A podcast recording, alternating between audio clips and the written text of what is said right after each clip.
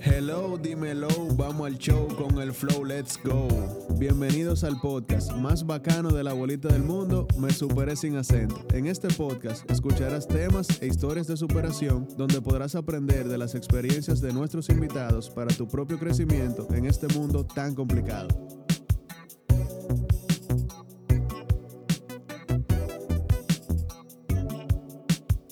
Mi compa querido. ¿Qué es lo que usted, dear sirs? Todo bien, ¿y usted? Bienvenido de vuelta a su podcast. Coño, gracias, hermano. Me sentía como que me faltaba algo. Y yo decía, ¿y qué, ¿Y qué es lo que a mí me está pasando?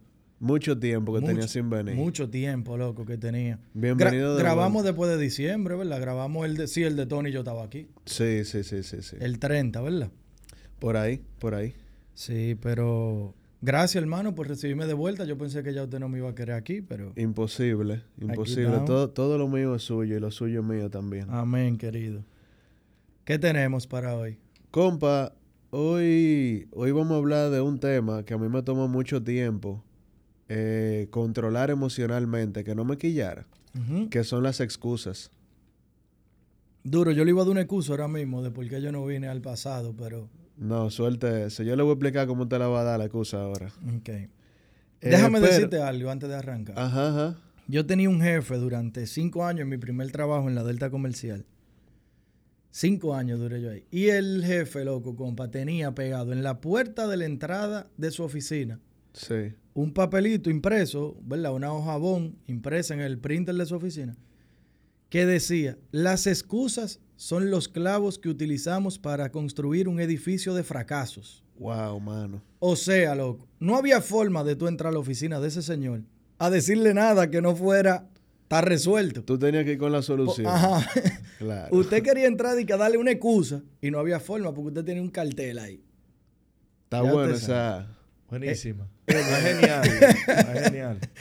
Se la voy a pasar para que la ponga. Sí, no, no, ya, ya la anoté. entonces, entonces, el invitado de hoy, nosotros lo elegimos porque es una persona del mundo podcastero que... Famoso. no, famosísimo. Que eh, desmonta muchas excusas, las desmonta. Eh, entonces tenemos la eh, poesía urbana de costumbre. ¿Tú estás preparado? Dale para allá, vamos a Uy, y la batería. me fui. Engañarse a sí mismo, el más pendejo de los mecanismos. Puede más que tú, el egocentrismo. Te nubla la visión de todo el realismo. Pero no engañas a más nadie con tu teoría del misticismo. De todas tus metas, las excusas son el antagonismo. El defensor del pueblo honorífico de la administración pública destaca todo lo terrorífico ciclista aficionado, promotor de la vacuna y predicador del ejemplo porque está vacunado. Nos invita a enamorarnos de la patria y no del partido. También invita a los peledeístas deshonrados a dormir vestidos. Sin pelos en la lengua para anunciar cualquier acto de corrupción cometido. Lo peor que le pasó a Camacho fue a Dante haber conocido.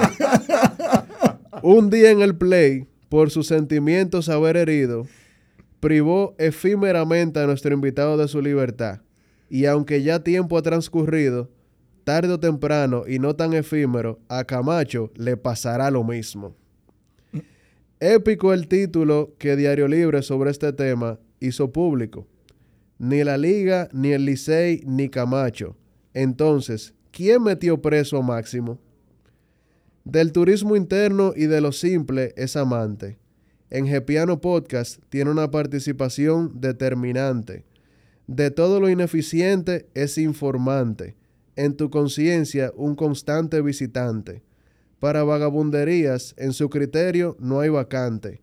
Manifiesta un conocimiento del estado impresionante, de la lectura necesariamente simpatizante.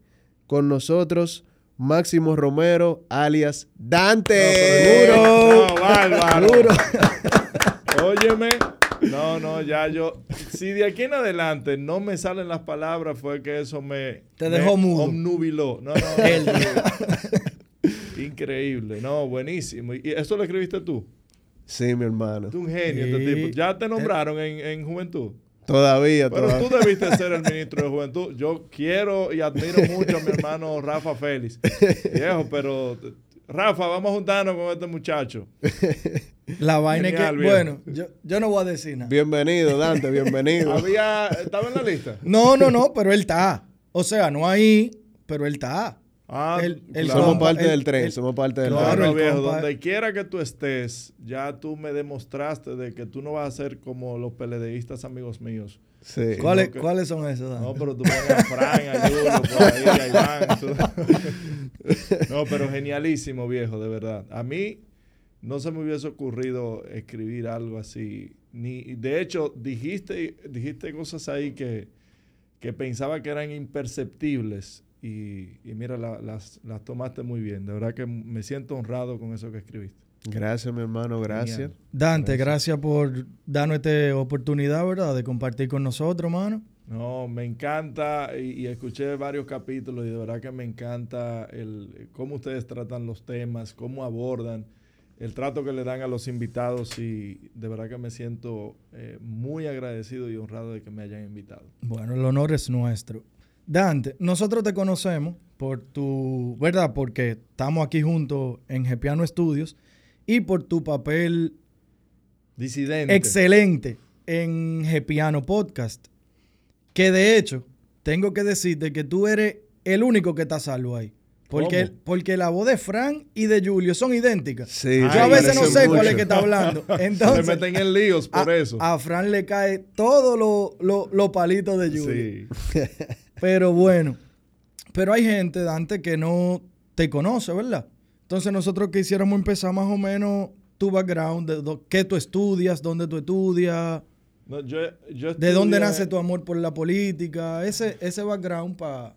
Mira, yo vengo de una familia de, de muy escasos recursos. Por, por decir muy, cuando digo muy es muy. Ok. Sí, yo vengo de vivir en Cañada, soy hijo de... Mi mamá nos crió prácticamente sola, a cuatro hermanos. Varones, todito. Eh, No, tres varones y una hembra. Y tra- haciendo trabajos caseros, eh, trabajando en zona franca. Sabes que las zonas francas no, no son de lugares de buena remuneración. Sin embargo, eh, mi mamá siempre nos dejó algo que era que lo único que nos podía salvar de- del lugar de donde hemos venido es que nosotros podamos estudiar. Buenísimo.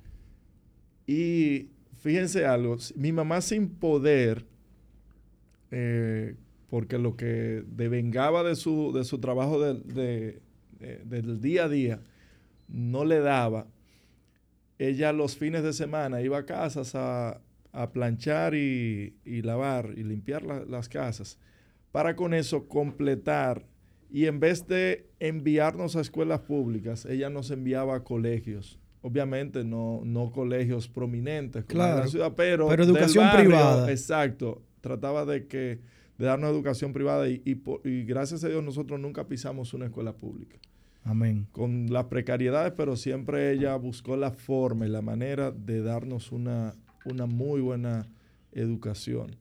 Y en mi todos, gracias a Dios, nos graduamos, todos tenemos maestría, o sea que, que echamos para adelante. Hizo un buen trabajo. Yo tu vida. estudié uh, una licenciatura en administración de empresas, la comencé en la UAS. La UAS para el, 2010, el 2007 o 2006 eh, tuvo una huelga, que es raro una huelga en la UAS de profesores, ¿verdad? y yo dije, duró 28 días la huelga, Wow. sin clases, sin dar clases. Entonces yo, como al día 20 por ahí, yo dije, no, yo no aguanto esto. Busqué todos mis papeles y comencé desde cero en otra universidad. Logré graduar, me recibí y luego hice una maestría en, en gestión humana. Amén. Y eso ya fuera de, de cursos y capacitaciones que uno hace al margen de todo eso. O sea que básicamente esa es mi historia que tiene que ver con la parte educativa. La política comienza en la sed de... Todos los jóvenes tenemos una parte de revolucionaria que queremos... eh, hay muchas cosas que no entendemos de por qué los políticos hacen tal cosa no la hacen. Entonces nosotros eh, entendemos en algún momento de la vida de que sabemos la forma correcta en que se deben hacer las cosas. Y comencé a, publicar cosas, a, generar opinión en algún, de algún tema en específico y de ahí fue creciendo el, amor. También la parte social, que siempre he trabajado eh, en los barrios, eh, ayudando, y ese deseo de, tratar de cambiar, de cómo eh, se pasan algunas cosas y cómo se manejan algunas cosas. Entonces eso hace que uno se involucre de cierta forma en, los temas políticos. Buenísimo. Tú sabes que escuchando tu historia, que yo personalmente no la conocía tan a fondo, eh, creo que además de lo que dijo Juan Miguel ahorita, del por qué nuestro invitado para el tema de hoy, ahí es que nos damos cuenta, compa, que no hay excusa, hermano. Sí. No, no. No hay excusa. Las excusas son para los mediocres. De hecho, las excusas es el alimento del mediocre. Si quiere ser un mediocre toda su vida, ponga excusas. Eh, y las excusas son para tú eludir una responsabilidad. 100%. Entonces, si usted lo hizo mal, simplemente asuma las consecuencias de haberlo hecho mal. Punto, ya. Nadie se va a morir. Mi, mi abuelo decía de que él nunca había visto un hombre tragándose otro hombre. Así es. Simple y llanamente. O la otra persona asume el hecho de que usted eh, va a asumir su responsabilidad y quiere esa persona ponerle algún tipo de escarmiento, el que sea, lo pone y punto. Y si lo quiere disculpar o si quiere dejar pasar esa, eh, eso que usted hizo, lo que no hizo, pues punto. Pero usted ponerse a crear mentiras y crear fábulas para querer quedar bien y creer... Que, difícilmente usted convence al otro. Sí, pero, pero al final te estás engañando tú. Sí. Y si hay alguien a quien nosotros debemos de tratar siempre, de ser honesto, es con uno mismo. Tú tienes que comenzar a trabajar en, en, parecerte en público, ser en público eh, de la misma forma en que tú eres en privado contigo mismo. Eso es. tú eh, tienes que aprender a ser honesto hacia afuera como, como tú lo eres para contigo. Tú sabes, Dante, que eso suele ser un reto grande, porque para tú ver tus eh, fallas y debilidades, tú tienes que separarte del ego. Sí, sí, totalmente. Y eso, eso es difícil de hacer. Y no mucha gente también... Concho, no sé si cae mal que yo diga eso, ¿verdad? Pero... No, pero es una realidad. Eh, hay mucha gente que no puede hacerlo. O, que no ha podido. Muchísima gente. Mira, es que... Yo, yo te diría que es la mayoría, compa. Es una realidad. Lo que pasa es que nos han vendido el que tenemos que ser perfectos. Y no hay cabida al error. Y eso es totalmente falso. Porque nosotros somos seres imperfectos. Y por eso somos y debemos ser entes sociales. Porque nos complementamos. Correcto. Sí, mm, lo que a mí me falta, quizás tú lo tienes. Lo que te falta a ti lo tengo yo. Nos complementamos y la perfección no puede crearse desde la individualidad. Así mismo. Si no somos, si no aceptamos que somos seres sociales y que tenemos que interrelacionarnos con otros, entonces siempre vamos a adolecer. Compa, el minuto 14 es el highlight del episodio. Para sacarlo ahí. Sí. Pero, pero esa es la realidad. No, no, hay, no, hay, no hay de otra. Y, si no asumimos que cometemos errores, que, que tenemos fallas, de que no necesariamente venimos de la, del lugar perfecto, vamos a fallar, hermano. Y no vamos a crecer. No, jamás. Entonces nosotros el ángulo que queremos darle es definir las excusas normales, como uno usualmente se excusa, y las excusas proactivas. La excusa normal es esa excusa donde tú pides perdón, te disculpas y explicas por qué eso fallaste. pasó. ¿Por qué fallaste, verdad? Y, pero también tú tienes que ser conciso con lo que tú vas a decir. Sí. Porque sí, y hay veces que tú ni siquiera tienes que excusarte. Claro.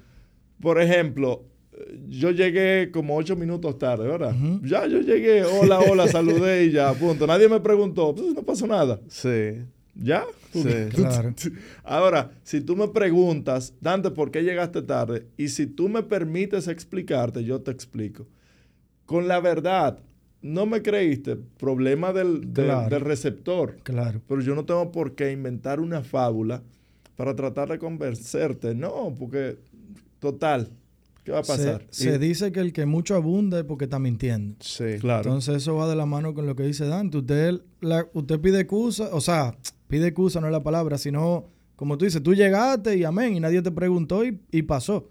Pero si tú llegas y dices, no, que mire, y, y- y hay una explicación es porque sabe que lo que hiciste está mal. claro. Sí, entonces eh, yo creo que la excusa ideal es uno donde tú reconoces, claro, si se trata de un error que tú cometiste, porque tú llegaste tarde por un tema que tú no controlas, es tú reconocer con total honestidad y, y si- y mientras más honesto tú lo puedes explicar, más la otra gente va a ser empático contigo y explicar más o menos qué tú puedes hacer para prevenirlo. La, la honestidad, al tú dar una excusa, la honestidad que tú tengas va relacionada a tú asumir la responsabilidad que acarrea eso. Así es decir, mismo. si tú estás dispuesto a recibir una amonestación por, por algo que hiciste Una o dejaste de hacer, entonces tú vas a ser honesto. Claro. Entonces, ah, en el episodio, wow, no me acuerdo cuál fue el episodio. Ah, el episodio 22 de la ansiedad. No, no fue ese. El que hicimos con Lisa Berrido, el de la productividad. Sí. Nosotros hablamos de, de la, procrasti- de la Procrastinación, procrastinación, sí. sí. Y hoy nosotros queremos profundizar un poquito del detonador que entendemos que es de la procrastinación, que son las excusas. Es correcto. Entonces, eh, voy a citar un ejemplo. Si Luis Manuel todos los días tiene que llevar a su hijo al colegio, cuando Luis Manuel deja a su hijo al colegio a tiempo, él siente un pequeño sentimiento de realización. Sí. Porque la primera tarea del día Lo hice. lo hice. O si tú llegaste temprano al trabajo, llegué temprano, lo logré. Sin embargo, si Luis Manuel, por X o Y razón, llegó, llevó al perfectico tarde, Dios lo bendiga a Enriquito, Amén.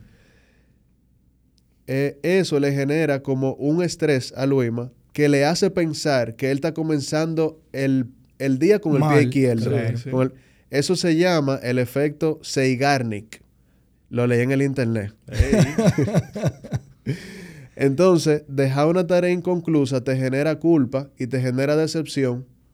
Y ahora sí me acordé por qué pensé en el episodio de, De Lisa. de Dios mío, loco, de la ansiedad. Ajá. Porque en el episodio de la ansiedad hablamos de la memoria emocional. Entonces, ¿qué pasa? Si tú constantemente fallas en tareas, tu cerebro lo que registra es, cada vez que Máximo asume un compromiso, él falla y me genera estrés. Pero es que tú tienes, tú te liberas de eso fácil. Acepta que no eres perfecto y que vas a cometer errores. Punto. Cuando Sí. tú te liberas de eso, de ese saco, de ese blog que, que tú te vas poniendo arriba cuando haces algo mal o cuando no llegaste temprano o cuando pasó X o cual cosa, simple y llanamente, cuando te liberas de eso, mi hermano, ya. Claro, tú no vas ya- a vivir con ese pendiente. Claro. Ya- no vas y- a vivir con ese pendiente. Inmediatamente se acaban las excusas cuando Sí. tú te liberas de eso. porque- sí, porque es que vuelvo, vuelvo y repito. Vivimos en un mundo en que cada día, eh, bueno, los actores, por ejemplo, de los actores o de los artistas famosos, que nosotros vemos? Sus triunfos, que tienen buenos vehículos, que viven en mansiones, que lo tienen todo. Hermano, pero usted no está viendo las otras 23 horas de su vida. Claro. ¿Cómo son? Entonces, nosotros estamos viviendo mucho y llevándonos mucho de las redes sociales y entendemos que todo el que nosotros seguimos son perfectos. No cometen error igual que usted. Claro. Entonces usted dése el chance. Mi recomendación, si yo, si usted me pide una recomendación hoy es, dése el chance de ser imperfecto. Punto. Eso te libera mucho. Sí, Sí. claro. Eso te libera mucho. Si- siguiendo con el hilo, así mismo, Dante, como cuando tú comienzas a fallar en un pendiente y en otro y tú no logras aceptarte como imperfecto, tú ah, no, porque ya ahí hay un tema. Ya ahí, ojo con, con no entrar en, en la irresponsabilidad. ahí va de que tu cerebro, para evitar ese estrés, se- se- tú lo sub- subconscientemente tú lo programas para que vaya creando excusas.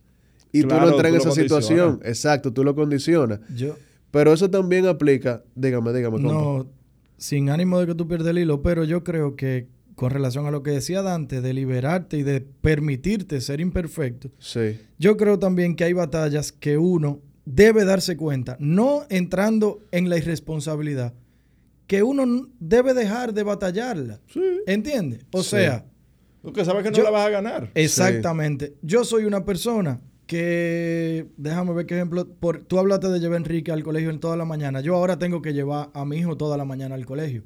Pero yo no soy una persona de levantarme temprano. Yo tengo 34 años de edad batallando con eso. Ahora yo tengo una responsabilidad y yo tengo que cumplirla. Pero hace un mes que Enrique no estaba en el colegio porque entró ahora en enero, yo decidí, sin entrar en la irresponsabilidad, dejar de batallar yo mismo con eso, porque era que todos los días yo decía, yo mañana me tengo que levantar de madrugada porque lo grande, lo, lo del mundo dicen que levántate a las 5 de la mañana y que trabaja, que si yo cuánto. Que madruga, Dios Eh, lo ayude. ah, pero hermano, yo duré 33 años y no lo logré. No es que a raíz de eso yo dije, "Ah, no, pues me levanto todos los días a las 11. No. ¿Entiendes? Pero dejé de, de solté esa batalla para no comenzar el y- día... y me liberé porque todos los días yo tenía que crear una excusa de por qué, Llegó cinco minutos tarde, diez minutos tarde. ¿entiendes? Sí. Que, que gracias a Dios no tengo, bueno, sí, cuando estaba, cuando era empleado, tenía que todos los días levantarme con una excusa. Mira, no llegaba tarde, pero, pero tenía la presión cuando iba de camino que si me agarraba un tapón iba a llegar tarde. Entonces ya yo iba en el camino pensando que yo iba a decir si me agarraba ese tapón. Exacto. Sí, entonces, mira. entonces, toda la energía, tú, tu cerebro solamente está funcionando para crear una Exact- excusa. O exactamente. sea, y, y tú ese tiempo valioso lo puedes emplear para cualquier otra cosa, para un plan de acción que tú tengas que hacer en tu empresa, para un pendiente que tú tienes eh, eh, con tu esposa o algo que tú tengas que planificar. Todo ese, todo se, se bloquea, el, el cerebro se nubila y solamente está pensando en crear una excusa, una tontería, una bobería. Así ¿Qué van a hacer en el colegio? ¿Te, te van a entregar los papeles del muchacho? Claro. No, llegó tarde. y Los ya. papeles son míos. Llegó tarde y ya, y punto. Ya, porque venga acá. hay, sí, hay sí. un filósofo que se llamó Séneca Sí, claro. que dijo que el hombre sufre muchísimo más en la imaginación que en el mundo real. Sí.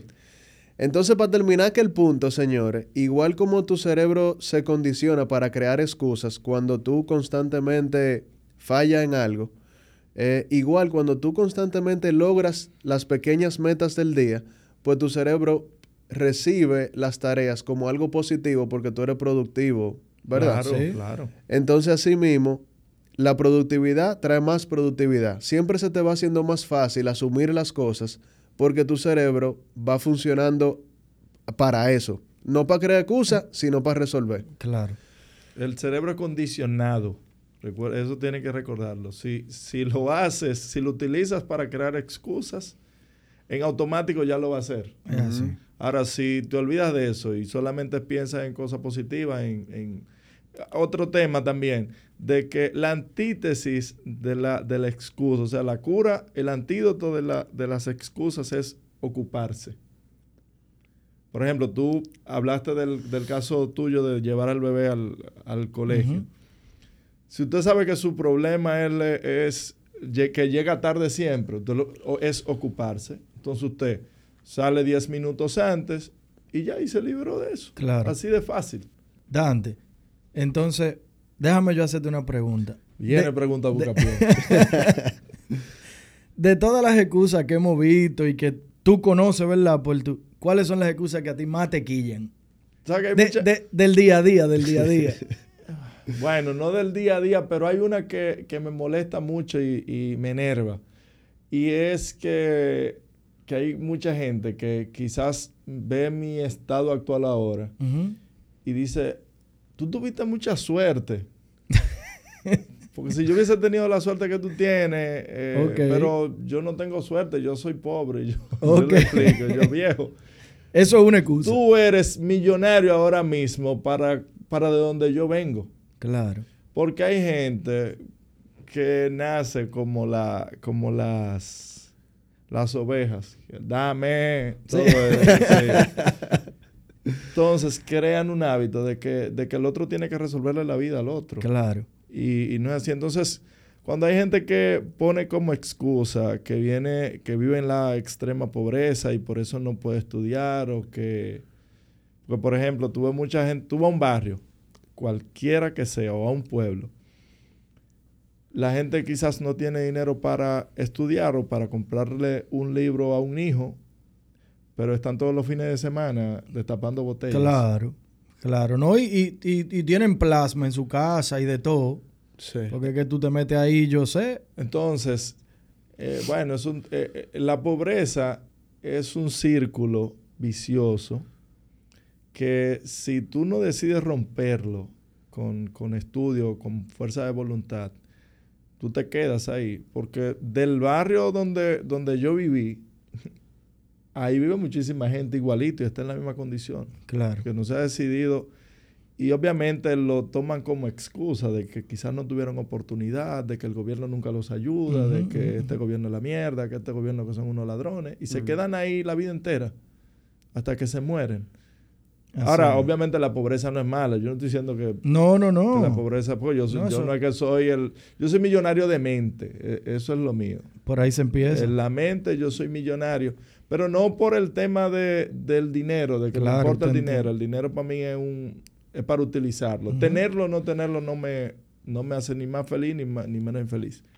Sin embargo, el que es pobre de mente, hermano, mire, eso no hay forma. Eso no hay gobierno, ni hay subsidio del gobierno que, lo libre. ¿Cómo es que dice la vaina? Que el que nació para cinco pesos, hay un, hay un refrán así, el que nació para cinco pesos, ni que haga no sé qué vaina, no me lo sé. No, como que el que nació para cinco pesos se encuentra a 10 y vota cinco. Y vota cinco, está bueno.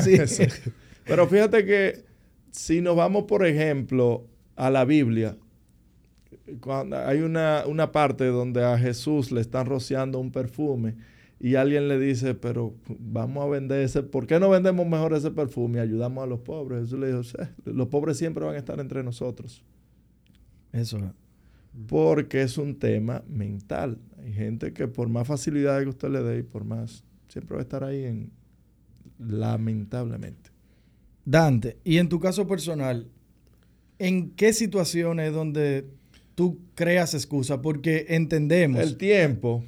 Ok. Porque cuando usted tiene que, por ejemplo, trasladar de un lugar a otro, eh, hay muchos factores que no dependen que no dependen de ti 100%. Entonces, eh, y a veces, como te digo, yo llego, punto. Si me preguntan o si tengo la obligación de decirlo, eh, le digo, mira, pasó tal cosa. Si no, ya no, no pasó nada. Tú sabes, compa, que yo creo que yo, o entiendo yo, ¿verdad? En un análisis objetivo, en un autoanálisis, yo doy pocas excusas porque yo creo que tengo algo de lo que, dice, de lo que decía Dante ahorita, eh, un poco al principio, de que yo me permito, o sea, y yo me di cuenta de las cosas, de la batalla que yo iba a tener conmigo mismo, ¿no? Sí. Juan Miguel es una persona que le gusta mucho el gimnasio, siempre me ha, eh, tú sabes, tratado de llevar. Loco, y yo todos los días tenía una excusa. Pero es que a mí no me gusta. Y cuando yo entendí no me gusta. ya, ya, yo, invítame para donde quiera, pero yo no voy, ya, punto. Entiendo. Entonces, ahí yo creo que, que uno. Pero fíjate cómo te libera. Claro. Sí, te libera. Él no iba a dejar de persistir en invitarte. Y tú no ibas a dejar de persistir en darle una excusa. Y cuando tú aclaras las cosas, te defines y tú dices, mi hermano, a mí no me gusta ir al gimnasio no me invita para el gimnasio y punto. Y ya ahí tú rompes con eso. Eso es. Eso es. A mí se, me ocurrió. Somos iguales. Yo, yo piso un gimnasio y quizás es para, para, ir a una piscina. ah, sí. Punto. Pero yo di que, di que está levantando no, no, no, y, está di que abdominales. a mí me encanta. A mí me encantan los deportes. Pero los deportes. Entonces yo me di cuenta que no me gusta el gimnasio y agarré, y tú sabías, empecé a hacer deportes. Claro, porque eso es lo que a mí me gusta. disciplina y lo tomas Y me libera. Se me ocurre otro ejemplo con el tema del agua y la Coca-Cola. Loco, yo tengo 34 años y yo nunca he bebido agua en mi vida. O sea, tú sabes, exagerando. Como se debe, Como se debe. Yo bebía, yo bebo muchísima Coca-Cola. Juan Miguel siempre me decía, loco, bebe agua, esto, aquello. Y yo siempre, y mi excusa preferida era que a mí no me gusta el agua. Dante, él, podía durar un mes sin beber agua. Sin beber agua. O sea, el líquido que él tomaba era Coca-Cola. Sí, es ya. locura. Y, y no bebo, y, y no soy bebedor de romo. Y mira, ¿Entiendes? y, No, pero y poquita. Coca-Cola, eso es Un me- litro. No, no, no, 20 no, no. onzas. Él anda con, en el carro, él anda con, con 20 onzas arriba. No, no, no, pero me pude, be- o sea, lo normal era beberme 220 onzas al Ajá, día. pero eso es poquito. Sí, para el líquido que tú tienes que... in- que in- Exacto. Ahí Pero voy. es una locura, viejo. Y- Tú beber Coca-Cola solamente. Loco, ¿qué pasa? Yo nada más ingiero líquido cuando ingiero sólido. Si estoy comiendo, bebo. Si no, Que también es un error, Eh, según es- los, los también es un nutricionistas. si no, no bebía. Eh, él sufre de salud por eso. Yo no, yo, yo no soy de que de pararme de que en una, voy manejando y me paré en una bomba de que compré un una Coca-Cola. No. Ahora, si me senté a comer, tengo que tener una Coca-Cola al lado. Madre mía. Hermano. No te digo porque cuando- yo tomé la decisión. Yo no te voy a decir que, que "Uah, no tomo refresco. Claro. Pero tiene que ser un, una ocasión que yo me lo permita. Una pizza. No, no, que yo me- no, porque yo, yo he comido pizza con agua. Ok, ok. Pero un- o hay un día que yo digo, sí, sírveme un chin de refresco. Sí. Claro. O, o me compro un 20 once y me bebo un vasito, me, me lo ujú. entero. Pero es algo que yo me permito, porque yo sé que me hace, que eso es dañino, Sí. pero dañino letal. Y no es porque yo veo los videitos de YouTube. Eh. ¿Tú has visto los videos de YouTube? Sí, que limpian un- un camión, sí, que motor un camión. Pero la cantidad de azúcar que tiene, Sí, no, Es no. oye, inmensa, viejo. estamos clarísimos. Pero se me ocurrió el tema porque ahora reciente, yo nunca en mi vida había hecho de que el, mis metas del año, de- del año sí, nuevo, del- sí, del 22. Brother, Comiéndote nunca- la sub y vaina. Nu- nunca había hecho esa vaina. Ahora, no sé si por el principio de año, pero dije, oye, yo voy a empezar a beber agua. Y bueno, tú me Mira, estás viendo. anda con un garrafón de un litro, Mi- viejo. mi- mire por dónde va. Es el segundo. Dasani, ahí, para que, para Ah, es el segundo, compa. Es el segundo Del día. Ah, del sí, día. sí, sí, sí. Pero también tienes que evitar porque tú te tienes que beber litro y medio. Es la cantidad máxima. Porque también eh, te puede generar, eh, no recuerdo el término médico. Ah, no, pues. Pero eso el agua, no, pero el agua igual en demasía. Sí, no, todo en Recuérdate que el agua es un diluidor. Entonces tú, todas las vitaminas y las enzimas que tú puedes comerte en el día se pueden ir por la orina. Por Oye, el exceso de agua. Sí. Usted que se bebe cuatro de eso al día. No, no, pero 3 litros al día para, para nuestro tamaño y peso. No, doctor, tres litros es demasiado. No, pues yo estoy complicado. Sí, Leo. no, tiene Usted que. no le no, no, una pero sola búscalo. vitamina Pregúntale a un doctor. A un doctor cualquiera. No necesariamente tiene que ser un nutricionista, pero pregúntale a un doctor. De que es que todo, todo, por más bueno que sea, En hace- exceso. en exceso hace. Claro, claro, claro. Eh, Pero el punto era para terminar la idea que ya yo siento ya que tengo lo que va de enero, que ya yo creé una costumbre. ¿Entiendes? Entonces ya Y esa excusa, esa excusa que yo estaba de que no, que a mí no me gusta el agua.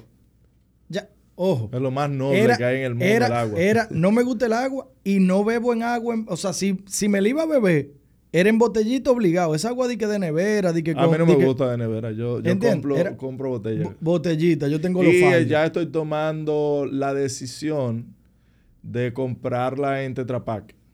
Ah, buenísimo. pa- pa la de- librarme la conciencia de que estoy consumiendo mucho plástico y eso. Sí, sí, sí. Sí. Pero sí, sí. Ya hay, por suerte en el país hay varias opciones Sí. que ya uno puede ir mejorando.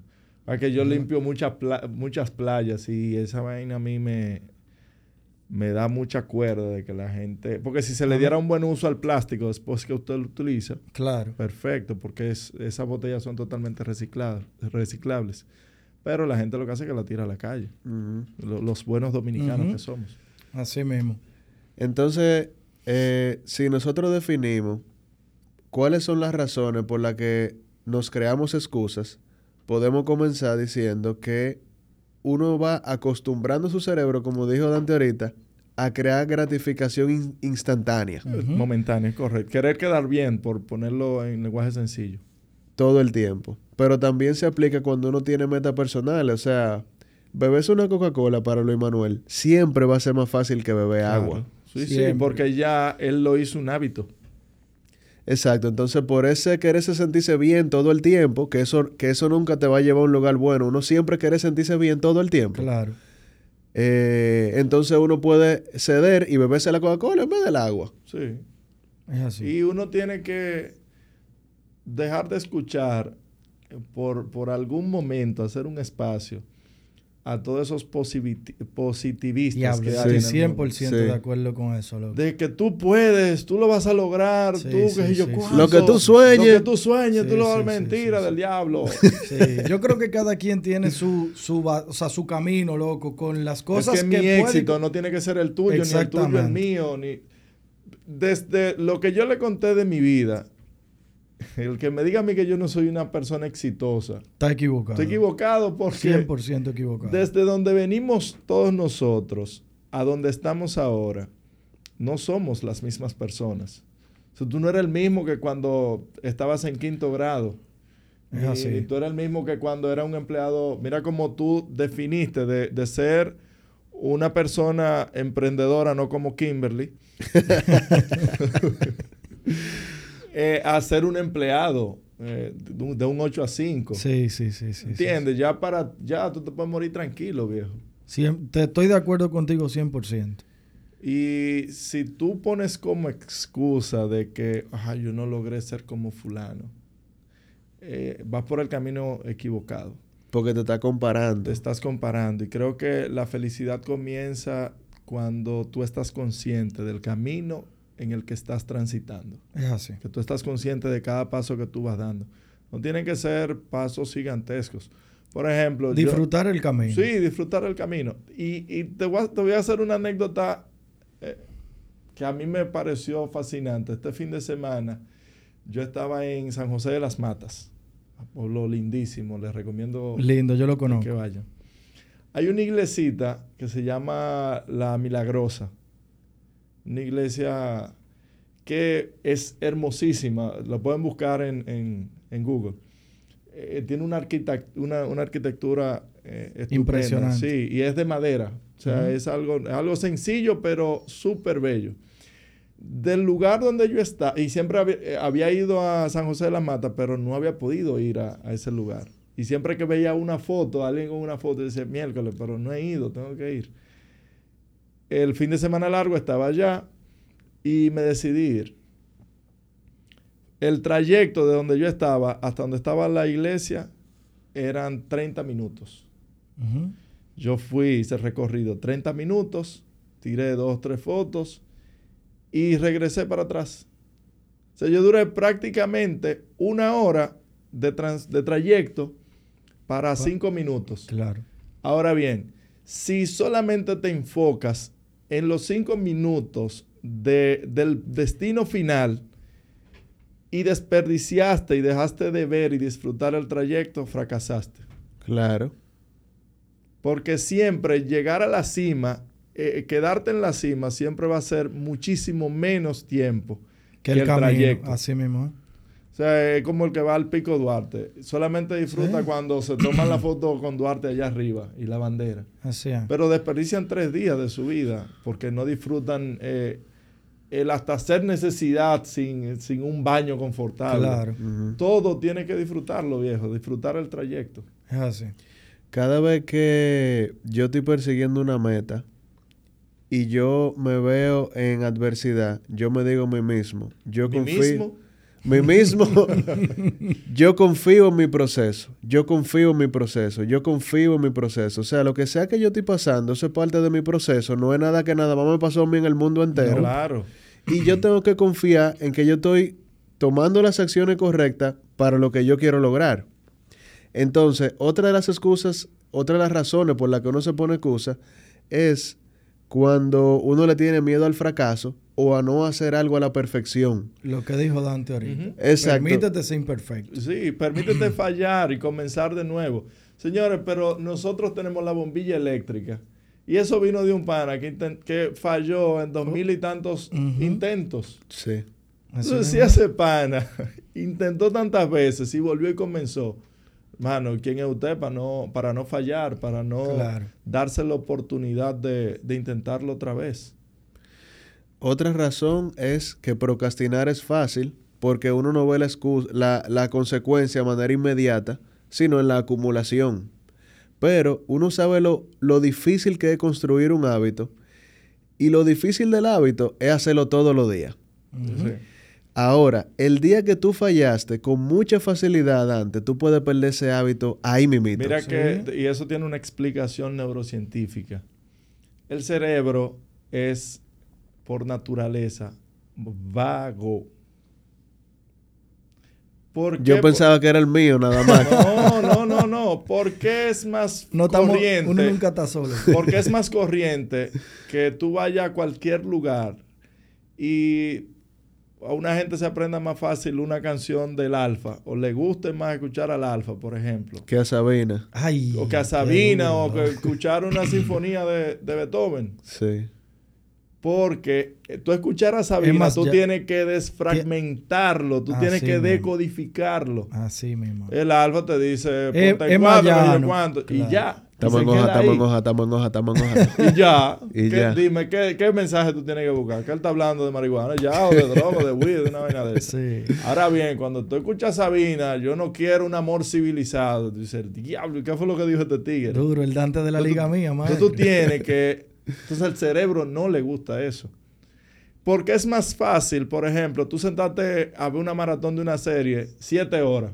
Ahí, haciendo pam, pam, pam, pam. ¿Quién, óyeme, quién, dime quién lee siete horas corrido? Ni- ni Leonel. bueno, ese, ese es un fenómeno de tipo. Entonces, el cerebro, usted tiene que negarlo a lo que él quiere, que es no hacer nada. Es así. Entonces, si usted quiere lograr algo, tiene que hacerle la contra. a- Wow, yo, yo, yo te juro que yo no sabía que la naturaleza del cerebro Sí, sí, sí, sí. era como la vagancia. Sí, sí, es el, es el, el estado natural. Wow. No hacer nada, no pensar en nada, no nada. El, el cerebro es el cerebro es una Pero es que yo creo que por eso es lo más fácil. Sí, sí. Sí. ¿Entiendes? O sea, Siempre, siempre. Claro, es lo más tienes fácil. razón. Siempre es lo más fácil. El menor esfuerzo posible. Claro. Otra razón es que uno calcula, cuando tú procrastinas o postergas algo, uno calcula que al otro día tú vas a ser súper productivo. Entonces tú tienes un desempeño normal como tú siempre eres y te sientes mal. Y la última, para finalizar ese punto, es Que también es válido. Yo voy a dejar eso para mañana. Eh, Ahora, el problema está en hacerlo un hábito. Ok. Si si lo hace un hábito de, de ser irresponsable, de no hacerlo, de dejarlo todo para el último día o para lo último. Pues hay gente que son productivos en, en el estrés que te genera que tú, tengas que, que tú tengas que entregar algo y dejarlo para el último momento. Son productivos en la presión. Sí, exacto. Sí. Entonces, para esa persona, está bien eso. Claro. Le funciona. Le verdad. funciona a ese, si le funciona a él, pero no necesariamente me va a funcionar a mí. Yo soy más productivo en la presión. Sí, pero que si un día tú quieres decir, hay hombre, el hay hombre Sí. ese. Ajá. Dese la oportunidad, porque es que mi hermano te va a morir un día. Sí, sí, Este sí. mundo va a seguir siendo mundo, con usted o sin usted. Así mismo. Punto. Ahora, si hay cosas que dependen de, de- de ese entregable que usted tiene que hacer, depende de la salud del, del mundo, mi hermano, hágalo porque, te- porque Claro, hágalo. claro. Claro. Claro. Yo funciono mejor sin la presión. Yo funciono más con la presión. Pero cada cabeza es un mundo. Sí, Entonces, sí. Así. Por Eh, eso hablé al principio de que lo que tú adoleces, quizás yo lo tenga como fortaleza y viceversa. Y, y tenemos que buscar la forma de, de hacer sinergia. Algo que va eh, en relación con lo primero que dijimos de la satisfacción instantánea. Otra razón es que cuando tú persigues un objetivo que se cumple en un mediano o largo plazo, como por ejemplo, yo quiero ir al gimnasio y me quiero poner fuerte, o yo quiero jugar tenis y aprender a jugar bien rápido. Si yo no veo resultados, si yo Inmediato. no inmediato, eso me lleva a Te desmotivarme. desanima, claro. Obvio, porque vuelvo y digo el tema de la, de la inme- y bueno, es un tema de la, de la inmediatez ahora, de que nadie quiere vivir los procesos. Aprender a jugar tenis, hermano, usted no lo va a aprender un día. Aprender a conducir, aprender a, a- hasta correr, tiene una técnica que usted Así no lo va a aprender en un día. No, y la misma resistencia. Pero es que nosotros olvidamos de dónde venimos. Usted nació, duró nueve meses en la barriga, lo primero. Lo paren. Y usted duran ocho meses cargándolo, mi hermano, porque usted no sabe caminar. Y Así después mismo. comienza a gatear, comienza a caminar, dar pasos. ¿Y por qué ya, buen Tajalán, cuando usted tiene, cuando usted es grande, usted entiende que las cosas se van a hacer de un día para otro? Sí, Yo quiero ser millonario. Y entonces, pero nada más, eh, jugando a la lotería, lo único que usted puede hacer es ser millonario de forma instantánea. De hoy para mañana, claro. No, pero ni siquiera. Mira, hay mucha gente que dice: Ay, si yo tuviera los cuartos que tiene David Ortiz. Porque ese sí tuvo suerte en la vida. Sí, Ah, suerte. Pero vaya para atrás, mi Suerte, hermano. niño. Vaya para atrás de cómo esa persona vivía. Claro. Entonces, no, y los y todo ha sacrificios que hacen sido- esos deportistas. Y todo ha sido un proceso. No se fije solamente en el éxito de una persona, porque el éxito es el resultado de todos los procesos que esa persona tuvo que pasar. Así mismo. Vaya a sus inicios. Y en esos procesos hubo miles de fracasos. Pero Un mi millón. hermano, venga acá, pero millón. día, día a día nosotros eh, fracasamos en algo. eh, Sí. Debía hacerlo de tal forma y no lo hice. O, Sí. o si hubiese hecho tal cosa, si hubiese doblado la otra calle, quizás no tengo ese accidente. Sí. Si hubiese ido, si no me caso, si me, si me caso, si tal cosa. Eh, Tú siempre vas a tener la opción de, eh, de un plan B. Yo creo, compa y Dante, que la forma de combatir ese. eh, ¿Verdad? Esa, esa creadera de excusas que, que uno por naturaleza tiene, porque como Dante decía ahorita, el lo más fácil, Es no hacer valga la nada. redundancia, es no hacer nada. Claro. Sí. ¿Verdad? Sí. Yo creo que la forma de combatir eso, para que uno deje de dar tantas excusas, es un análisis, es un autoanálisis objetivo de uno mismo. O sea, es cuestionándonos sinceramente a nosotros mismos, separándonos del ego. Es diciendo, óyeme, yo, esto me pasó porque yo llegué tarde hoy. Y, y, y por llegar tarde yo tuve que dar tal excusa. Y por eso estoy envuelto en este lío que estoy. Tú te miras desde afuera a Tú- ti mismo. Exactamente. Correcto. mirándote y tú dices, óyeme. Hay una sí, película buenísima, animada. Que, ¿Cuál que- es? que, eh, um, wow, Dios mío, ¿cómo se llama? que tú vas viendo la vida en perspectiva de, de tu acción. Él te revela la acción, pero no recuerdo cómo es la película. Pero el, te- el caso es, cuando tú haces algo mal, como que el alma sale de ti Ok.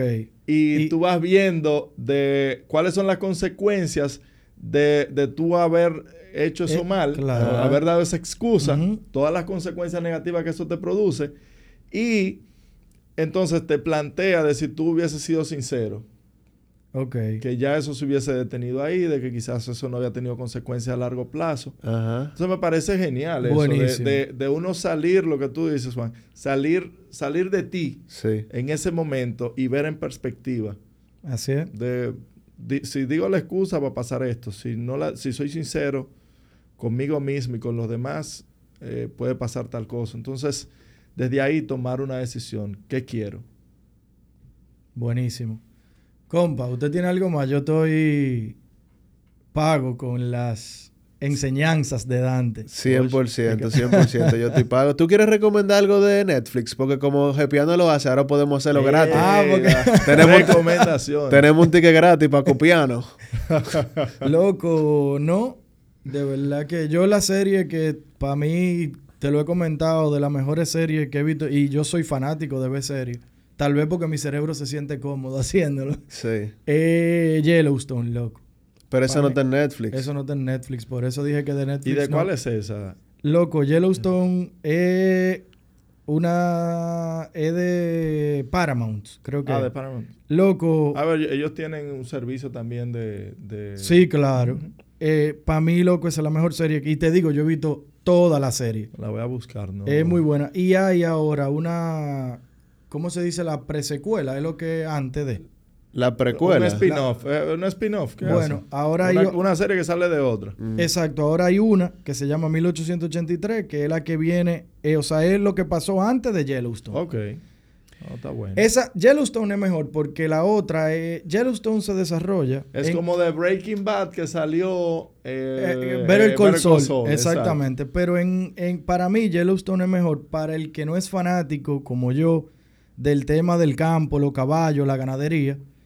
Eh, Yellowstone es mejor porque la otra es muy como vaquerada. Porque es del 1883. No, pero a mí me encanta En el- por la fotografía que En- utilizan, no, la- lo- los oh, pues, escenarios. te que va a gustar. En el caso de Yellowstone, yo no sé, yo siempre le pongo el mismo ejemplo al que le recomiendo la serie. Yo no sé si tú viste Billions. Sí, sí, sí. Billions, eh, Yellowstone es lo mismo que Billions, pero, en otro, escenario, de negocio. ¿Entiendes? O sea, cuando tú la pongas y tú veas a un tigre con un sombrero, una bote vaquero y, tal vez tú veas caballo y vaca, no creas que de eso que se trata la serie. de un farm. La, exacto, la serie es de negocio, es de vainas porque yo soy fanático de ese tema. Y, tú, te, tú, te, estás dando, tú te diste eh, eh Shark Tank. No. Búscalo, viejo, en ah, Lo, voy a Bueno, a mí me gusta el de México.